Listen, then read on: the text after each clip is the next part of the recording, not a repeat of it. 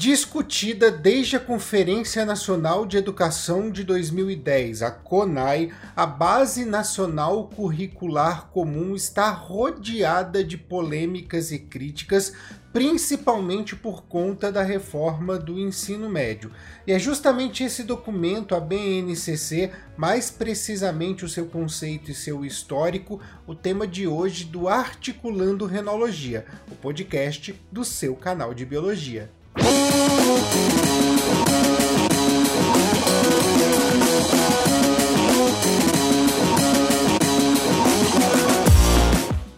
da Base Nacional Curricular Comum, em 1997, seguindo aquilo que era determinado pela Lei de Diretrizes e Bases, surgiram os PCNs Parâmetros Curriculares Nacionais em 97 foram lançados os PCNs dos anos iniciais do ensino fundamental. Em 98, o dos anos finais. E nos anos 2000, lançados os PCNs do ensino médio, reformulando completamente o currículo da educação básica.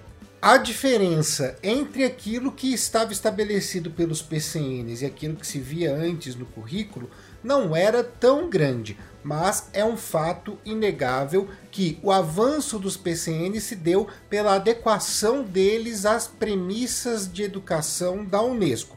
Eu estou falando de aprender a fazer, aprender a conhecer, aprender a viver e aprender a ser. E é justamente nos PCNs que a gente vê pela primeira vez o termo Base Nacional Curricular Comum aparecer, porque de certa forma eles colocavam para o Brasil inteiro aquilo que era minimamente necessário de ser trabalhado como currículo nas escolas. E naquele momento do lançamento, os PCNs dividiam todo o currículo da educação básica em três áreas do conhecimento linguagens e códigos, ciências humanas e ciências da natureza e matemática. Essa já é a primeira diferença daquilo que a gente tem hoje. Os PCNs trabalhavam ciências da natureza e matemática como uma única área, e era aquilo que a gente comumente chamava de ciências exatas. Os PCNs foram os grandes responsáveis por popularizar o termo competências e habilidades dentro do desenvolvimento da educação brasileira. Cada área do conhecimento possuía competências e habilidades gerais e competências e habilidades focadas para as disciplinas nas quais elas eram divididas. Vou dar um exemplo bastante simples em ciências da natureza e matemática, pensando no documento original. Bem, nós tínhamos lá na competência de comunicação e expressão a habilidade de ler, interpretar e se comunicar por textos científicos. Já na biologia, focando agora na disciplina, nós tínhamos na competência de comunicação e expressão a habilidade de ler, interpretar e comunicar característica dos seres vivos. Então, de certa forma, aquilo que era geral comunicava diretamente com aquilo que era específico de cada disciplina. Haviam também nos parâmetros curriculares nacionais textos introdutórios tanto para as áreas do conhecimento quanto para as disciplinas que faziam parte delas. Nesses textos existia um norteamento do currículo.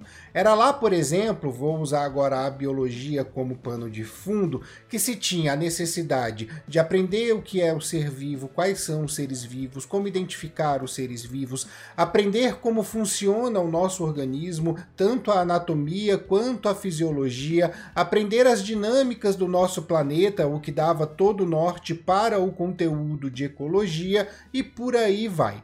Pegando esses textos introdutórios, mesmo que as habilidades e competências às vezes fossem um pouco amplas, as escolas, os materiais didáticos, os vestibulares e o Enem conseguiam construir todo o seu compêndio de conteúdos para serem ensinados e devidamente cobrados durante a educação básica.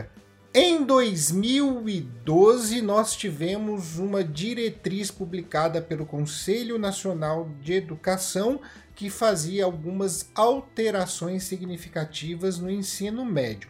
Essa diretriz trazia agora quatro áreas do conhecimento, não mais as três que nós tínhamos no PCN, e aí ficamos com o formato atual linguagens e códigos, ciências humanas, ciências da natureza e matemática. Houve então a separação das duas últimas.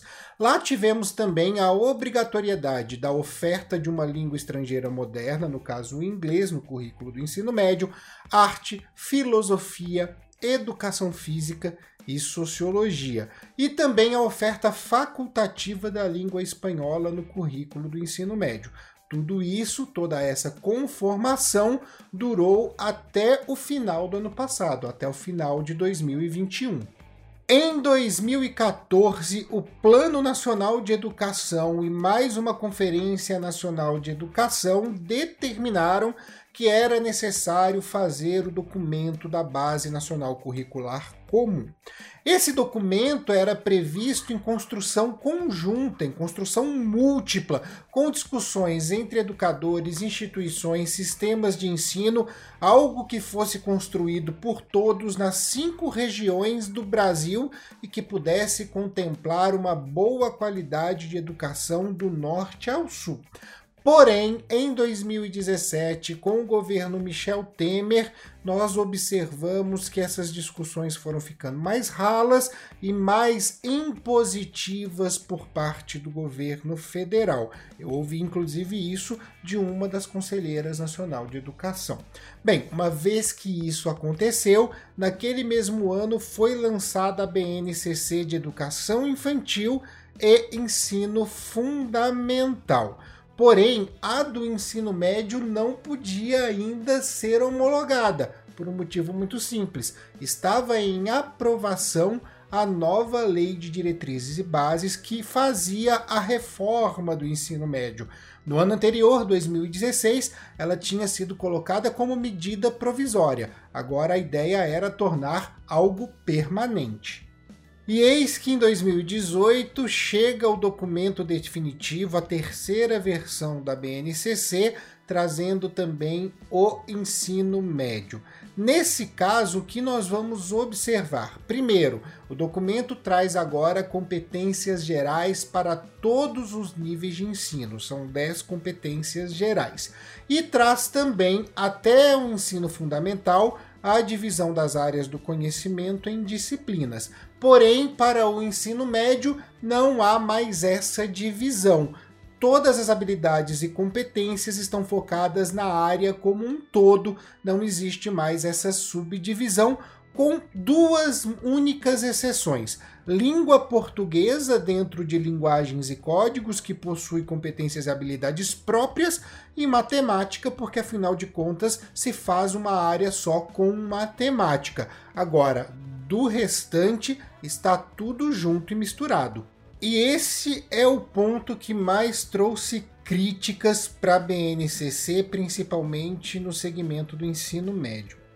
O que acontece é que, por mais que desde 2014 a gente tenha uma série de discussões entre sistemas de ensino, educadores, nas cinco regiões do Brasil, para construir esse norteamento de currículo, quando a terceira versão foi homologada em 2018, ela veio com o currículo do ensino médio norteado para atender o texto da nova LDB, ou seja, da reforma do ensino médio.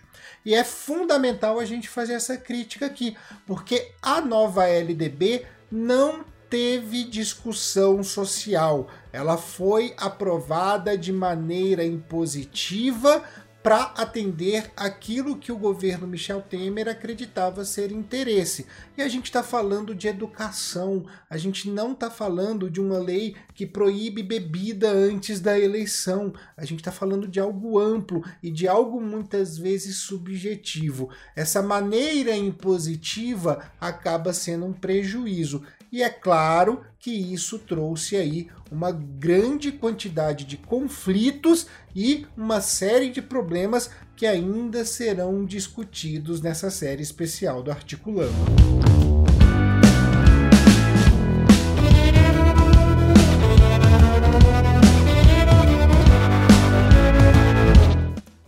Esse foi o episódio falando sobre o conceito e o histórico da Base Nacional Curricular Comum. Ainda discutiremos como funcionam as habilidades e competências dentro desse documento e encerraremos a série falando da reforma do ensino médio. Mas antes da gente se despedir, fica aqui a dica. Se você estiver escutando a gente pelo Spotify ou pelo Google Podcasts, dá uma chegadinha no nosso canal no YouTube, se inscreve lá porque todo o conteúdo do canal é colocado lá, é concentrado lá. E também a dica das nossas redes sociais, o arroba Renologia no Twitter, no Instagram e no TikTok, trazendo extras para você, tá bom? Fica aqui então meu grande beijo a todos e a todas e até a próxima.